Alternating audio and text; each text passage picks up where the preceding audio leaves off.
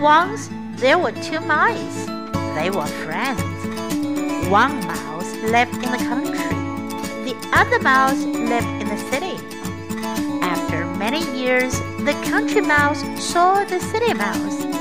He said, Do come and see me at my house in the country. So the city mouse went. The city mouse said, This food is not good, not good. Why do you live in a hole in the field? You should come and live in the city. You would live in a nice house made of stone. You would have nice food to eat. You must come and see me at my house in the city. The country mouse went to the house of the city mouse. It was a very good house. Nice food was set ready for them to eat. But just as they began to eat, they heard a great noise. The city mouse cried, Run! Run! The cat is coming! They ran away quickly and hid.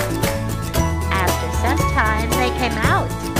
When they came out, the country mouse said, I do not like living in the city. I like living in my hole in the field.